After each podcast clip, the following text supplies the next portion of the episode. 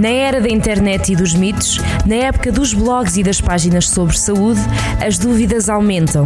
E nós vamos esclarecê-las. Centro de Saúde, na Rádio Jornal do Centro. Sejam bem-vindos ao Centro de Saúde. Desta vez vamos falar sobre o Dia da Luta contra o Cancro. Eh, no próximo dia 4 de fevereiro assinala-se este dia e com a doutora Filipa Fonseca, psicóloga no Hospital Cofiseu, vamos falar sobre a importância do acompanhamento psicológico de um doente oncológico. Doutora, bem-vinda ao Centro de Saúde. Como é que está? Bem-vindo então, obrigada. Uh, tudo bem, obrigado. Uh, estamos a atravessar esta fase, mas no entanto estamos, uh, estou bem, sim, obrigada. Sim, senhor. Soutora, nesta doença, num cancro, é muito importante o acompanhamento médico, mas também psicológico. Porquê, Soutora? Ora, sem dúvida alguma, este acompanhamento psicológico dos doentes oncológicos tem evidenciado um enorme ganho para os doentes, não é? E para a sua família. Cada vez mais é considerado então eh, eh, todo este trabalho no acompanhamento médico.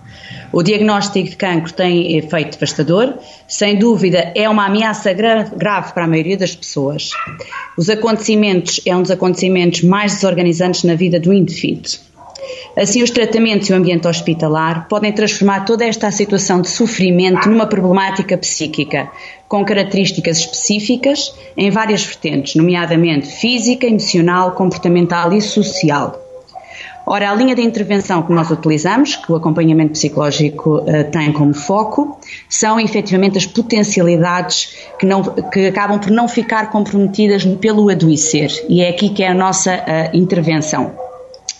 Ora, uh, mobilizamos então todos os recursos internos que o doente possui, no sentido de conseguirmos efetivamente, em parceria com o mesmo, em colaboração, uma adaptação à vivência da sua doença e facilitando então a adesão ao processo de tratamento e gestão dos efeitos secundários do mesmo. Como última análise da nossa intervenção, preocupamos com o retorno à normalidade, ou há necessidade de uma reestruturação do próprio projeto de vida que fica em suspenso quando o diagnóstico de cancro. Deste modo, a intervenção do psicólogo tem tido um enorme impacto na melhoria da qualidade de vida do doente, na sobrevida, que é muito importante focarmos aqui esta questão, cada vez mais temos mais sobreviventes a uma doença oncológica, e no próprio estigma associado à doença. Por último, então, só focar aqui que todo este trabalho não é feito de forma isolada, ou seja, nós trabalhamos numa equipa multidisciplinar, com uma colaboração e uma partilha então com o acompanhamento médico.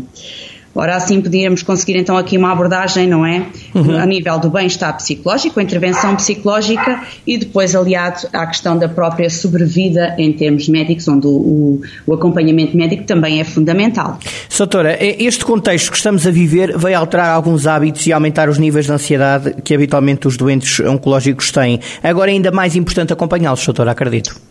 Sim, sim, sim, sim, uh, claro que sim. Uh, isto, uh, portanto, esta questão desta pandemia de Covid-19, então, tem um, um, impacto bastante global, sem dúvida, e nestas pessoas com, com a questão oncológica torna-se ainda mais evidente.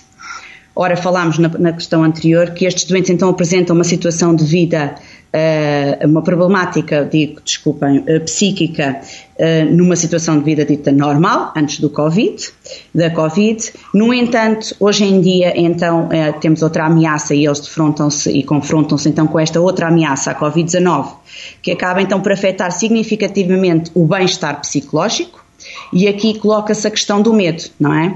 O medo de ser infectado por estes vírus, uh, fatal, potencialmente fatal, a ameaça da disseminação, disseminação e o maior risco de infecção, na, que acaba por ter o maior risco de infecção, uh, de infecção nesta população oncológica. Uh, diria aqui que, efetivamente, toda a população, no sentido geral, uh, estamos a viver, efetivamente, níveis elevados de ansiedade e de stress e uma resposta também a nível de alguma sintomatologia depressiva. Ora, uh, fazer aqui o enfoque, até a própria alteração, como foi a questão dos hábitos de vida, eh, prende-se também com as questões da, de, das medidas de contenção da pandemia. Não é?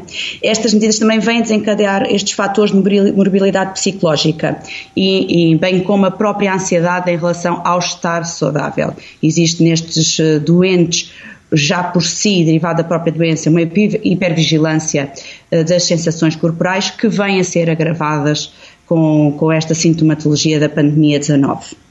Soutor, por último, força, sim, força sim. conclua, conclua. Uh, só para aqui deixar, uh, é importante então realmente o acompanhamento psicológico destes doentes nesta fase e o nosso foco então, sendo a pandemia um agente stressor, então o nosso foco é de integração novamente à situação, trabalhando neste combate ao medo. Soutor, e como é que é, é possível gerir estas emoções? Que estratégias é que se adotam nesta fase? Ora, uh, temos de ter aqui presente que uh, a doença é diferente de, de, doente para doente. Interfere aqui uh, a história única de vida, a personalidade, a fase do ciclo de vida em que o doente se encontra, bem como os apoios. Aqui também é muito fundamental a questão da rede social e suporte social que o, que o paciente apresenta. portanto, temos aqui que esta gestão, não é? Este ajustamento emocional, então, resulta da interação entre a situação real vivida, e aqui podemos colocar novamente a questão da pandemia, os esforços de reação desenvolvidos pelo paciente e os recursos que ele tem disponíveis no momento. Portanto, temos que avaliar efetivamente para conseguir gerar, uh, gerir de forma equilibrada estas uh, emoções. Ora, onde é, como é que nós conseguimos aqui intervir uh, e que estratégias é que conseguimos aqui adotar? Conseguimos aqui promover estratégias de coping mais adaptativas, não é? No sentido de, minorar este sofrimento emocional e aumentando assim a qualidade de vida do doente. Uh, nestas, uh, nestas uh, estratégias aqui de coping, vou aqui nomear, por exemplo, ajudar o doente a resolver determinados problemas com os quais se coloca, criar alternativas de resposta, encontrar espaços e momentos para que ele possa efetivamente partilhar os seus sentimentos, preocupações e até mesmo treinando de forma a conseguir comunicar com as pessoas mais significativas da sua vida também é um foco muito importante ao nível das nossas estratégias e das estratégias a serem adotadas. Ora, uh, neste sentido, uh, nós tentamos, efetivamente, as estratégias de coping tentam, uh, em parceria com o doente, estabilizar o doente ao nível dos agentes de stress, facilitando assim o seu ajustamento e temos assim o doente mais liberto para o envolvimento nas soluções do seu reequilíbrio e bem-estar. Ora, concluindo, estas uh, estratégias dotadas preocupam-se e apresentam-se uh, ao doente através também da busca do sentido de vida, trabalhando as tais angústias, aliviando tensões e fortalecendo aqui mais as convicções, desmistificando crenças e fazendo ressignificações, novas atribuições de significado e elaborando então aqui os conflitos existentes, para que assim o doente consiga ter uma clara percepção sobre si mesmo com o objetivo que passa a acreditar na possibilidade de resolver os problemas que foram surgindo e participar então ativamente na busca de qualidade de vida e melhoria não é, do tratamento e a própria uh, cura. Li há bocado e achei muito interessante que eh, tentar colocar o, o, paciente num mundo confortável é o objetivo fundamental para que ele consiga efetivamente viver nele. Portanto, é esta nossa grande gestão e a grande gestão que o, que o doente terá que uh, conseguir uh, fazer e que certamente consegue, com o apoio um, de toda a equipa multidisciplinar, consegue efetivamente um, fazer este, esta gestão. Soutora, há aqui depois também familiares, grupos de apoio, profissionais de saúde e qual é o papel de todas estas pessoas que rodeiam o doente para que ele não tenha medo? Que é, a palavra medo é muito forte aqui. Exatamente. Uh, ora, uh, tocou exatamente nos pontos cruciais. Família, não é? Portanto, a família é o principal suporte deste doente, no entanto, ela mesma desempenha um duplo papel, não é? Portanto, muitas vezes desempenha o papel de cuidadora, é? são os tais cuidadores, e no entanto a família também acaba por adoecer. Basta termos um elemento, uh, um membro da família uh, com diagnóstico de cancro, que normalmente toda a família acaba por ter esta repercussão. Um, é efetivamente a família um parceiro indispensável nesta equipa terapêutica uh, de combate ao medo. Uh, portanto, podemos ter aqui um cuidado muito especial com, com, com os familiares.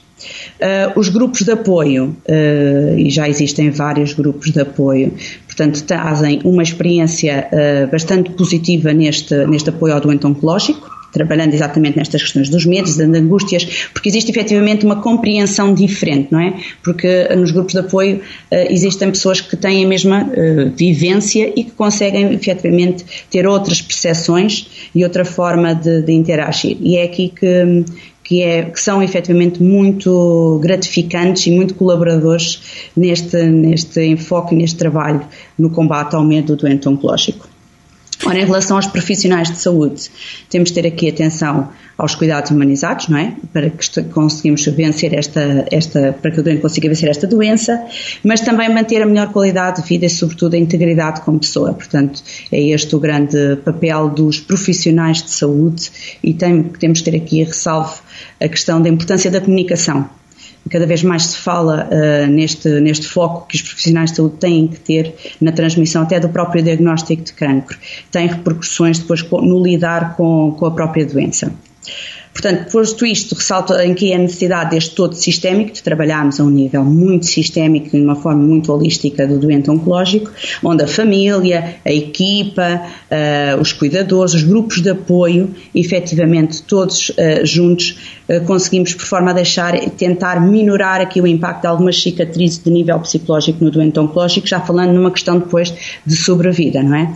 Exato. Por último, deixe-me só aqui, diga, em, diga. em, relação aqui a estas questões de, de pandemia, deixar eh, passar a informação de que efetivamente a, a segurança uh, nos hospitais como uma medida de combate a este medo é fundamental.